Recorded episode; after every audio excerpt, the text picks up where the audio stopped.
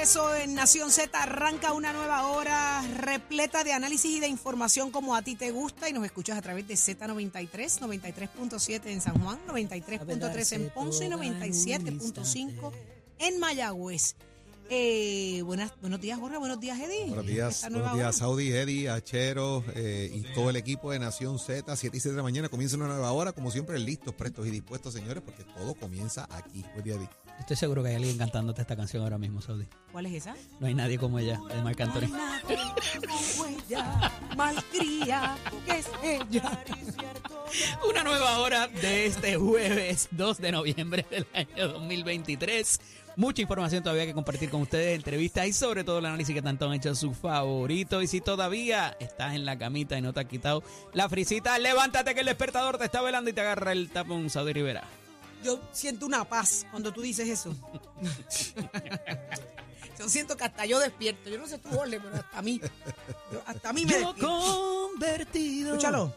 en un capricho de su desnudez. Óigame, está con nosotros en línea telefónica Olvin Valentín, ex comisionado electoral del Movimiento Victoria Ciudadana. Así que muy buenos días. Buenos días, Olvin. licenciado. Muy buenos días, Saudi y, y Jorge, y a todos los que nos escuchan. Una pregunta inmediata a la yugular. ¿Usted está dispuesto a perder la franquicia electoral por esa alianza del Partido Independentista? ¿Qué es eso? Saudi, eh, se escuchan bien lejos lo que- a, a ustedes, casi no los escucho. Vamos a ver si Vamos a ver si ahora-. Ahora, ahora, Ahora sí. ahora sí. Eh, Sí, la pregunta directa que si usted está dispuesto a que se pierda la franquicia eh, electoral de Movimiento Victoria Ciudadana por esa posible alianza con el Partido Independentista. Bueno, eh, eh, eh, pa- am, el movimiento como tal, en, su, en sus asambleas y, ¿verdad? y las deliberaciones que ha hecho sobre la alianza, eso ha sido discutido y, y, y es, es, ¿verdad? Está a la disposición. Desde el principio se ha hablado de que esto es un proceso de desprendimiento y siempre ha estado la posibilidad de que se, puede, se pierda la franquicia electoral con el fin de poder eh, concertar un- alguna alianza que se le pueda presentar al país, unas opciones eh, que puedan ¿verdad? traer unos cambios efectivos en, la- en las elecciones del 2024 y si eso conlleva pues perder la franquicia electoral pues eso es parte de lo que de lo que habría que, que trabajar. Estamos hablando de que para, para tratar de pintar, ¿verdad? Y que la gente un poco nos entiende, estamos hablando de que si yo voy a, eh, si para un punto de partida, si fueran a votar por eh, Juan Dalmau como candidato a la gobernación por el Partido Independentista, eh, Movimiento Victoria Ciudadana, no postularía a nadie o postularía una bala de cañón ahí para decir a la gente voten por Juan Dalmau. Y si fuera al revés, que Manuel Natal fuera el candidato a alcalde de San Juan, el PIB postularía una bala de cañón para decir a la gente voten por Juan Dalmau, por, por Manuel Natal. Ese es el andamiaje que estamos hablando porque no se pueden hacer las alianzas al fin y al cabo, las coaligaciones.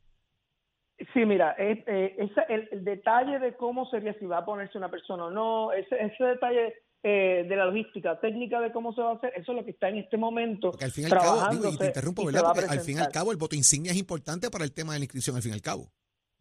Por, por lo tanto, ya eso es lo que, lo que iba. ¿verdad? La- esa parte está todavía en, en discusiones de cómo se va a implementar, pero lo que sí ya se ha hablado, que es parte de los acuerdos entre, entre ambas organizaciones, es que, por ejemplo, en la papeleta estatal, que es la que, la que aplica para la inscripción, para retener la franquicia, eh, cada partido apoyaría, la papeleta estatal sería compartida por un- una persona del- de, de, ¿verdad? De, de Movimiento Victoria Ciudadana y el candidato, por ejemplo, a la gobernación del PIB. En ese caso, pues ambas ambas organizaciones están poniendo en riesgo su franquicia porque la- la- para retener la franquicia hay que votar íntegro en la papeleta estatal y ese no sería el caso porque cada colectividad estaría exhortando a, a su matrícula a que vote, ¿verdad? Que cruce a, a la papeleta para votar por la otra persona de- de- de- del PIB y viceversa. Así que Licenciado, lo que ambas pasa que- están en riesgo. Lo que pasa es que no queda claro, quizás cuando usted hace la expresión, si es porque va a ser un tipo de sanción por eh, eh, llevar a cabo la alianza en contra de lo que ha dictaminado el tribunal, o si es por la situación del voto íntegro, que me parece que es la- lo que nos explica la mañana de hoy. ¿corre- ¿Me equivoco? Bueno, el- no, esto no sería una alianza al- en el marco de lo que se proponía, ¿no? De lo que se esperaba que ya fuera al- en- bajo la ley, bajo el código electoral, se podría de forma coaligada y tampoco pudo ser a través de la legis- de, la rama judicial y se decidió no recurrir al Supremo por cuestiones de tiempo ya. Así que la, la prá- práctico dentro del marco que existe ahora mismo, pues sería eh, utilizando las dos colectividades, las dos columnas y habría conllevaría Pero para quedar claro, también. ¿qué produciría? ¿Qué, es- qué, qué, ¿Cuál es el, el acción que produciría finalmente el que perdieran la franquicia electoral? ¿La sanción por coaligarse o el hecho de que no van a poder conseguir la cantidad de votos requerida para, bajo el voto íntegro?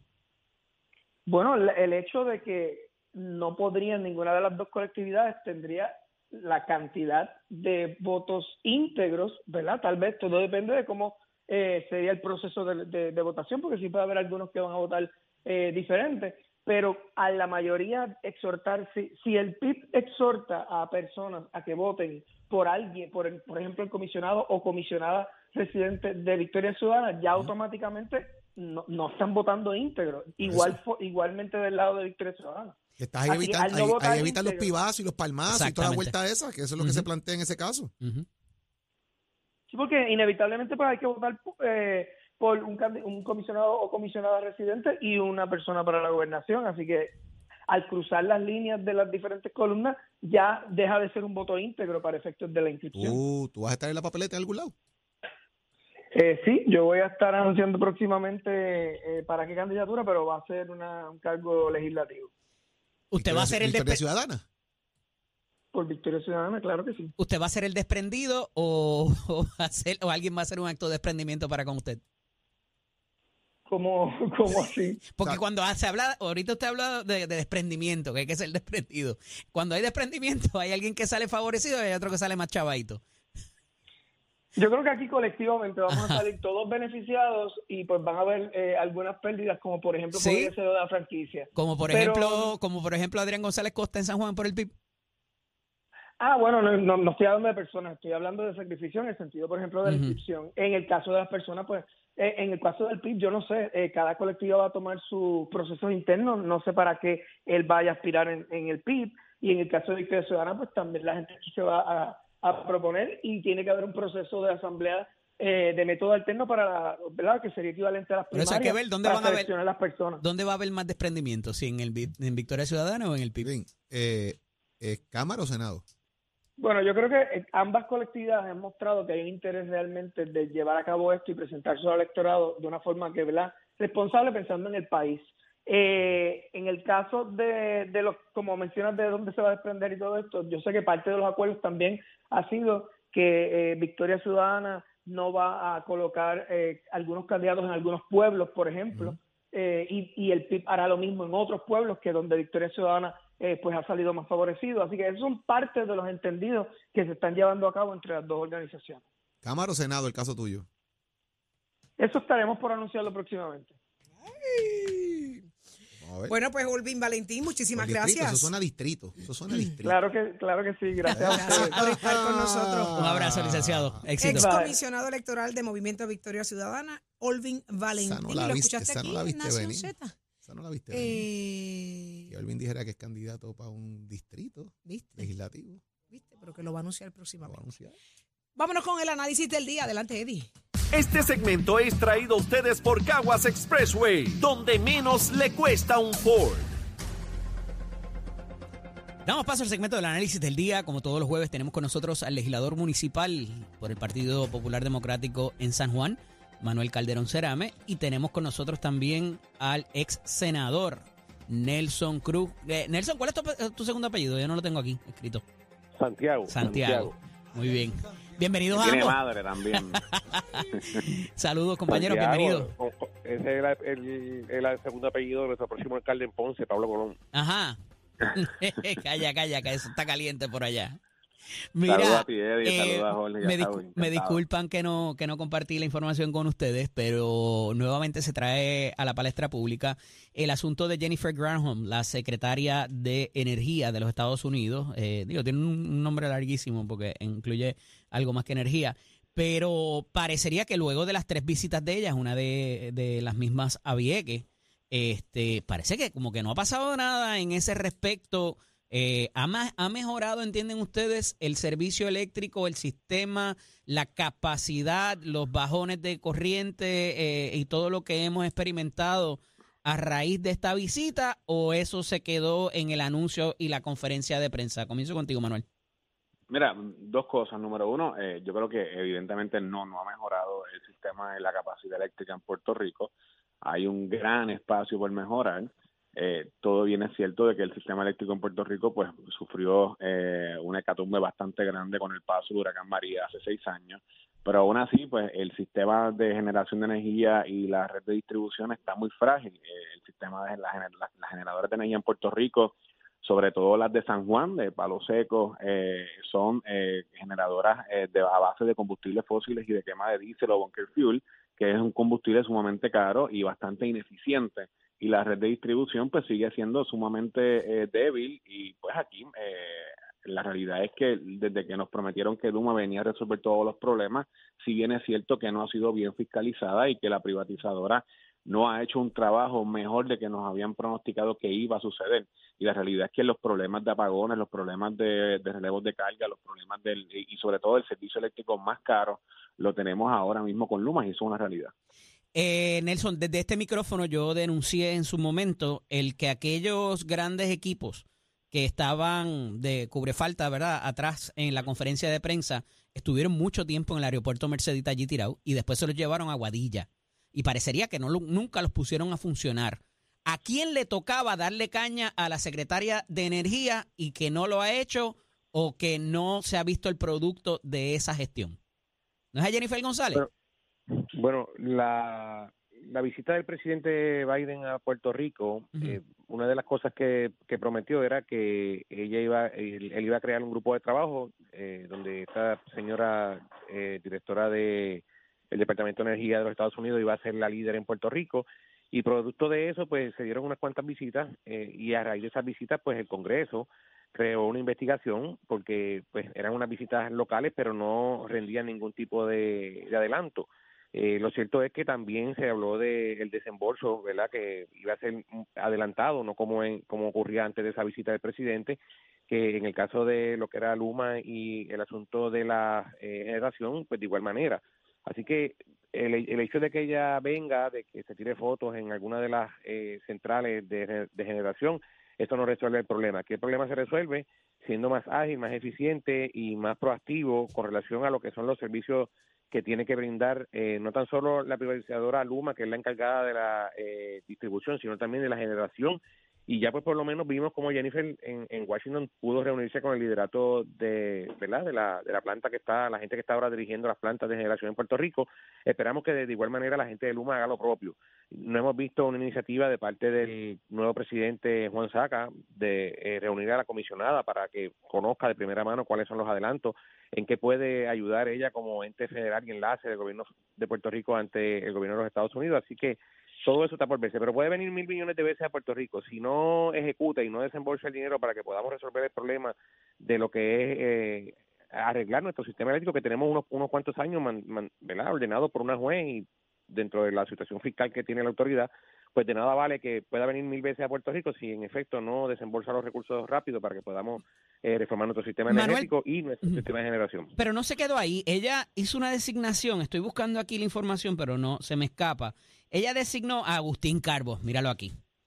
El, no- el 2 de noviembre, hace un año, del 2022, en su segunda visita a la isla, en menos de un mes, la secretaria del Departamento de Energía Federal eh, fue el, el prim- eh, Carbó fue el primer presidente de la Comisión de Energía.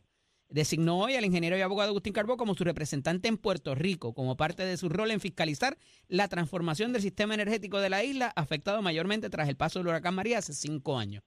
¿Qué tenemos de esa gestión? Sí, algo.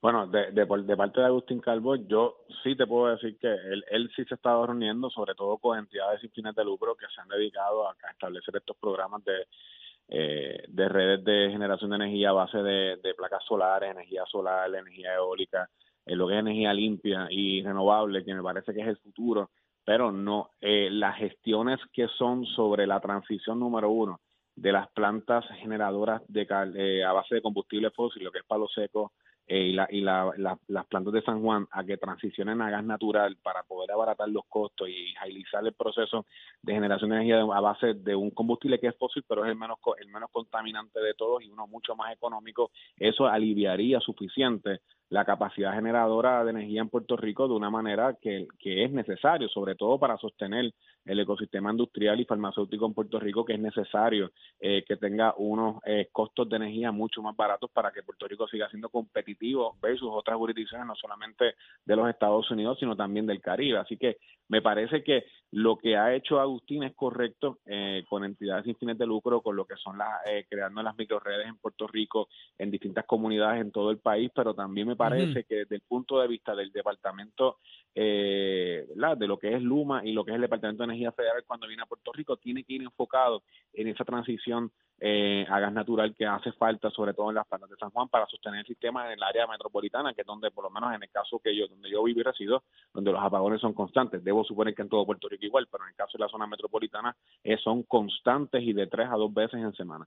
Sin embargo, Nelson, el titular de ayer es que no ha podido hacerse la interconexión de estas fincas solares, a pesar de que el gobernador visita una de ellas eh, de placas solares, pero eh, hay una dificultad en conectar a ese, ese tipo de energía limpia. Aquí hay algo, algunos intereses que han prevenido de que eso ocurra. Ya vamos para, desde que se pasó esa ley, cerca de 10 años y cuidado sin más.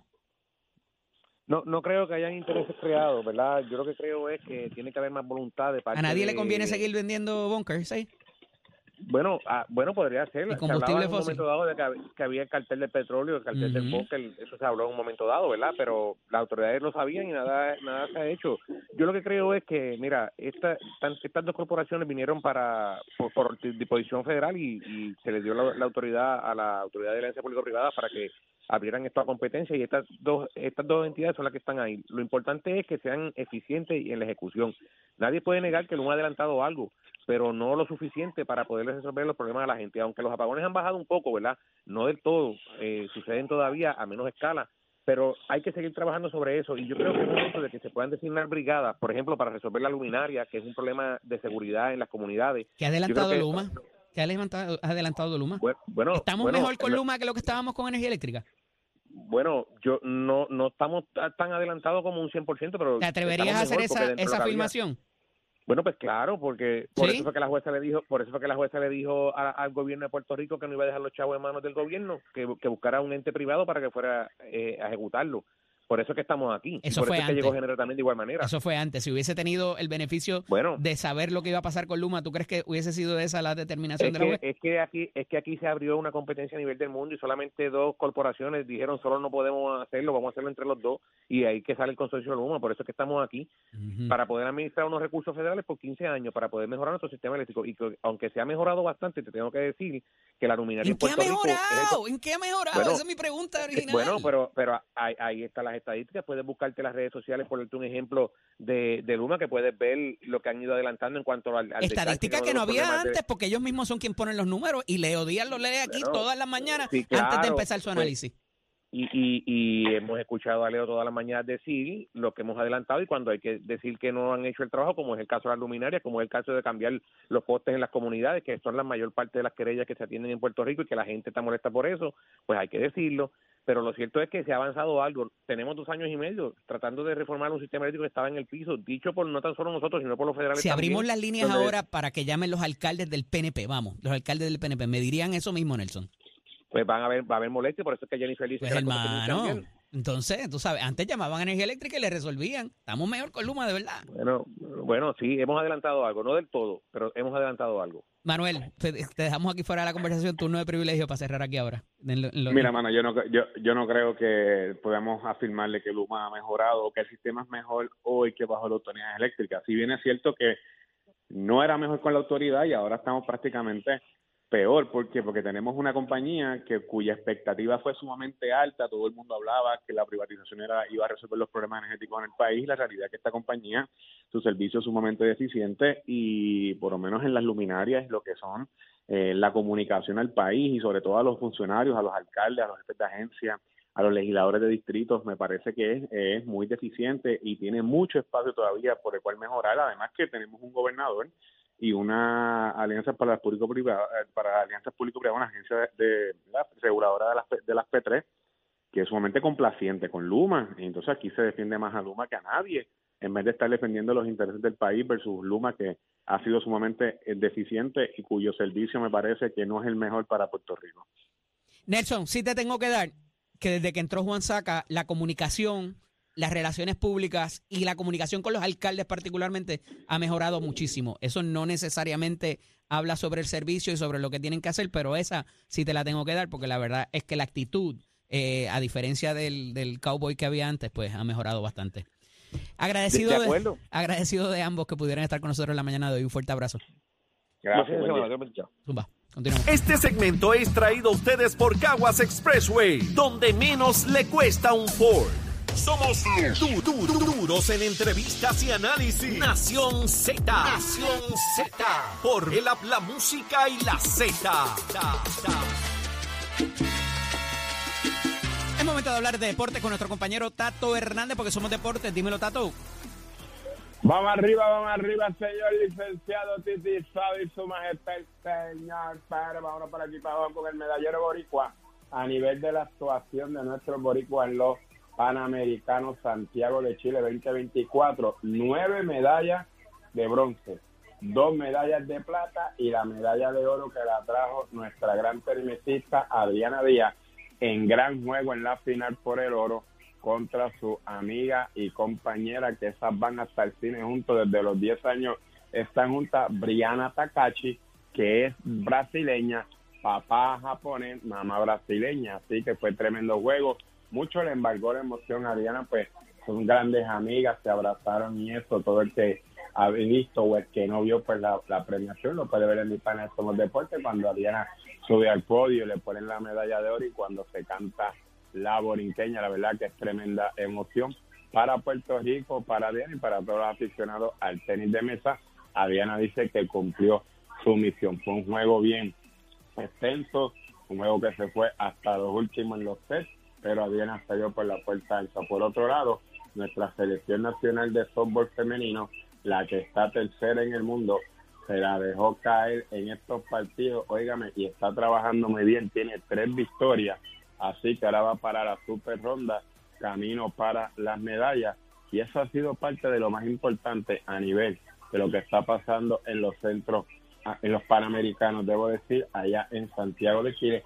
Más información usted la puede ver en mi página de Somos Deportes y siempre en nuestros comentarios en Nación Z, Somos Deportes por el 93.7 con auspicio de Mestre Colega que te informa que estamos en el proceso de matrícula para nuestras clases que comienzan ahora en noviembre 787-238-9494 puede pasar por cualquiera de nuestros recintos. Lo más importante es que usted compare las facilidades de equipo. Usted joven que se graduó de la universidad jovencita, nosotros tenemos cursos también de enfermería y asistente dental.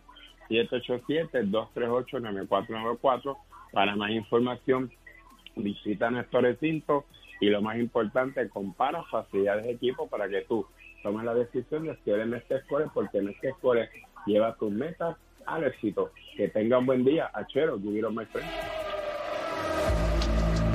Buenos días, Puerto Rico. Soy Emanuel Pacheco Rivera con el informe sobre el tránsito. A esta hora de la mañana ya se formó el tapón en la mayoría de las vías principales de la zona metropolitana, como la autopista José de Diego entre Vega Alta y Dorado y desde Toa Baja hasta la área de Atorrey en la salida hacia el Expreso Las Américas. Igualmente la carretera número 2 en el cruce de la Virgencita y en Candelaria en Toa Baja y más adelante entre Santa Rosa y Caparra. Así también en la 861 desde Toa Alta hasta la intersección con la 167, así como algunos tramos de la PR5, la 167 y la 199 en Bayamón. Además, la avenida Lomas Verdes entre la American Military Academy y la avenida Ramírez de Arellano y la 165 entre Cataño y Guaynabo en la intersección con la PR22. Además, el expreso Valdoriotti de Castro desde la confluencia con la ruta 66 hasta el área del aeropuerto y más adelante cerca de la entrada al túnel Minillas en Santurce. También el ramal 8 y la avenida 65 de Infantería en Carolina, así como expreso de Trujillo en dirección a Río Piedras, la 176, 177 y 199 en Cupey y la autopista Luisa Ferré entre Montelledra y la zona del Centro Médico en Río Piedras y más al sur en Caguas, además de la 30 desde la colinancia de Juncos y Gurabo hasta la intersección con la 52 y la número 1. Hasta aquí el informe del tránsito, ahora pasamos al informe del tiempo. El tiempo es traído ustedes por Winmar Home, energía de la buena. Crosco, sella hoy a la segura con Crosco. Para hoy, jueves 2 de noviembre, el Servicio Nacional de Meteorología pronostica para todo el archipiélago un día principalmente soleado, brumoso y caluroso, con lluvias pasajeras en la mañana para el este y chubascos dispersos y aguaceros pasajeros en la tarde para todo Puerto Rico excepto el área metropolitana. Hoy los vientos se mantienen del este de 8 a 13 millas por hora con algunas ráfagas de hasta 20 millas por hora y las temperaturas máximas estarán en los bajos 80 grados en las zonas montañosas y los bajos 90 grados en las zonas urbanas y costeras. Hasta aquí el tiempo les informó Emanuel Pacheco Rivera. Yo me tomo un turno de privilegio para saludar a Juanita y a Chico que nos sintonizan desde toda alta. Mucho cariño y mucho amor. Yo les espero en mi próxima intervención aquí en Nación Z que usted sintoniza a través de la emisora nacional de la salsa Z93. Próximo, no te despegues de Nación Z.